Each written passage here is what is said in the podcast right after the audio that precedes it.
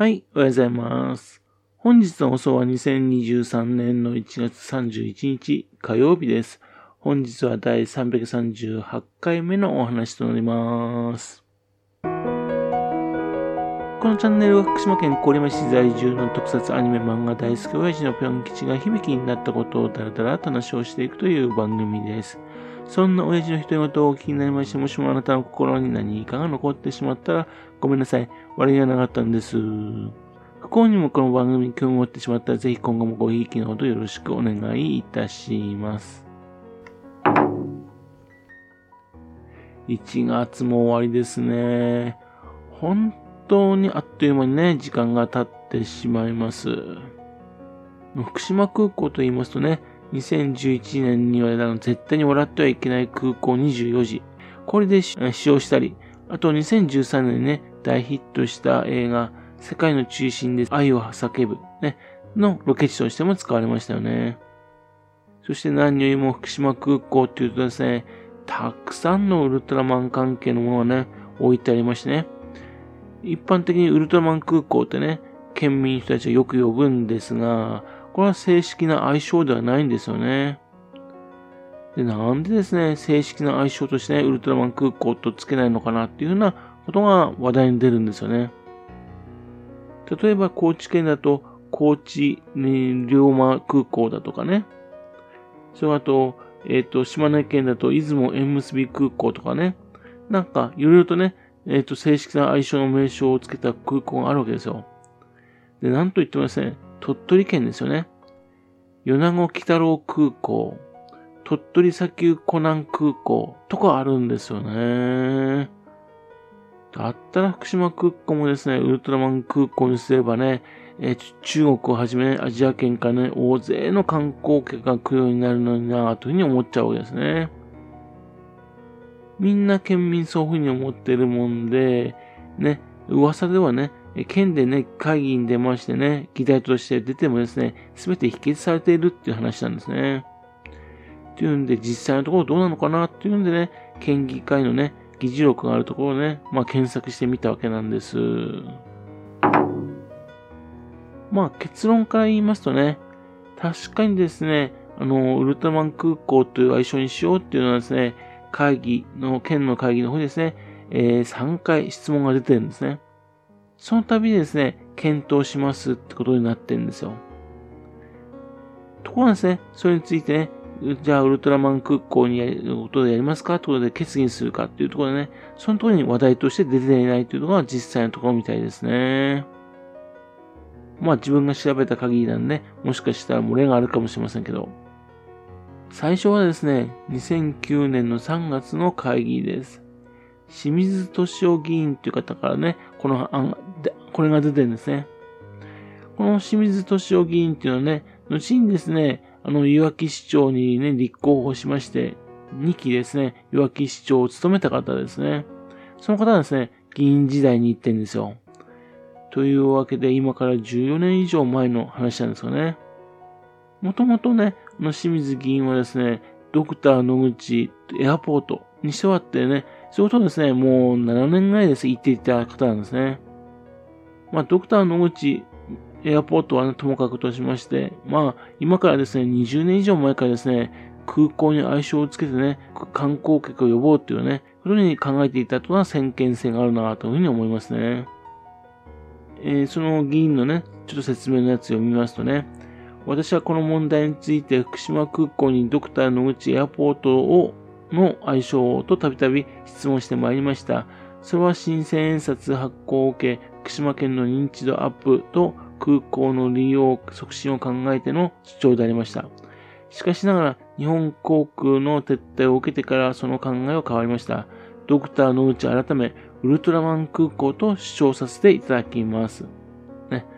っていうね、ちょっといろいろ書いてるんですよね、その後ね。ウルトラマンなら人が呼べる。開港15周年を迎えた昨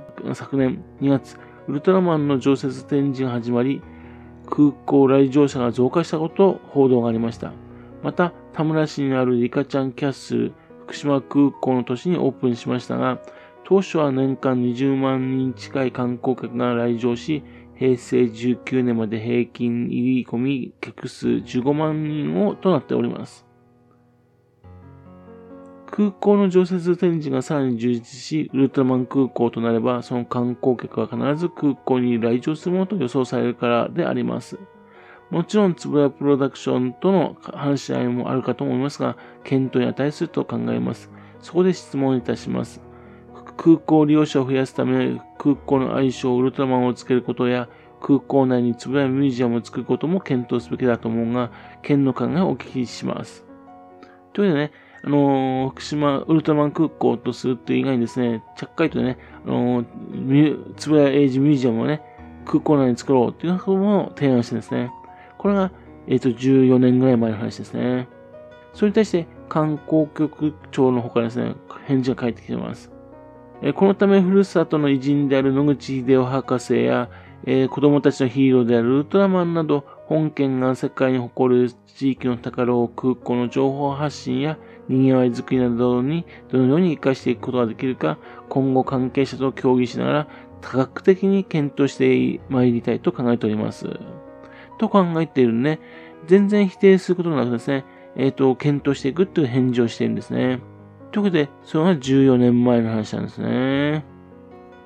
で、ドクター、ドクター野口エアポートの時にはですね、何度も何度もね、質問していたんですがね、ところが、あの、清水議員ですね、その後、県議会を辞めましてね、弱気市長の方を目指しましたね。というわけで、そこからですね、質問する人はですね、いなくなっちゃったんですね。というわけで、次にですね、質問したのはね、平成26年の12月、なんで2014年ですね。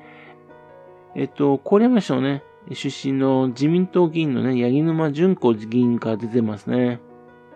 まあ、ちょっと中身をね、割愛し、あの、ちょっとね、簡単に言いますとね、まあ、2020年の東京オリンピック6年後に控えているんでね、それからあと、あと、ネガティブなね、あの、福島原発の事故があったので、ネガティブな意味でね、世界的に有名になってしまった福島空港の名前では、観光客のね、向上を図るのはなかなか難しいのではないかというのでね、まあ、その後、4年後の北郎空港だとか、鳥取の砂丘空、コナン空港などね、漫画キャラクターを空港名にする動きが他県でもあると。というわけで、まあ、ぜひともね、ウルトラマン空港にしてはどうかっていう話なんですね。そうすれば、特にアジアの国々に浸透してあるしているんで、アジアの国々へのアピール力は絶大であると。というわけで、ぜひともですね、えっ、ー、と、ウルトラマン空港にしたらどうかってことを言ってるんですね。実に的確な質問ですよね。それに対して、また観光交流局長がですね、福島空港の愛称につきましては、愛称をつけることは、空港に親しみや愛着を持ち、知名度や向上、知名度を向上させるなどの効果があるものと認識しております。福島空港では、平成19年度からイメージアップと賑わい作りのため、ウルトラヒーローを活用した装飾や展示、イベント等を実施してきたところであります。県としましては、広く県民や市町村の賛同を得られると、あられる相性であるか、また、著作権との関係や選定方法などの課題について、えー、検討してまいりたいと考えております。というわけで、全然否定的なところなくてね、これからも検討してきますっていうふうに言ってますんで。そして、えっと、最後の質問がですね、うんと、平成28年で2016年ですね。約6、7年前です。えっと、自民党のね、佐藤義則議員会ですね。会津若松出身の議員会です。ということで、この方もね、まあ、あのー、まあ、人命を介してね、関した空港120以上存在して、その国や地域の象徴としてね、情報発信の一端を担っています。ということでね、というわけで、まあ、あのー、ウルトラマンだとかね、ドクター、あの、ドクターの内田ね、関した空港、ね、そういった領収ではどうかというのはもう一度出てきます。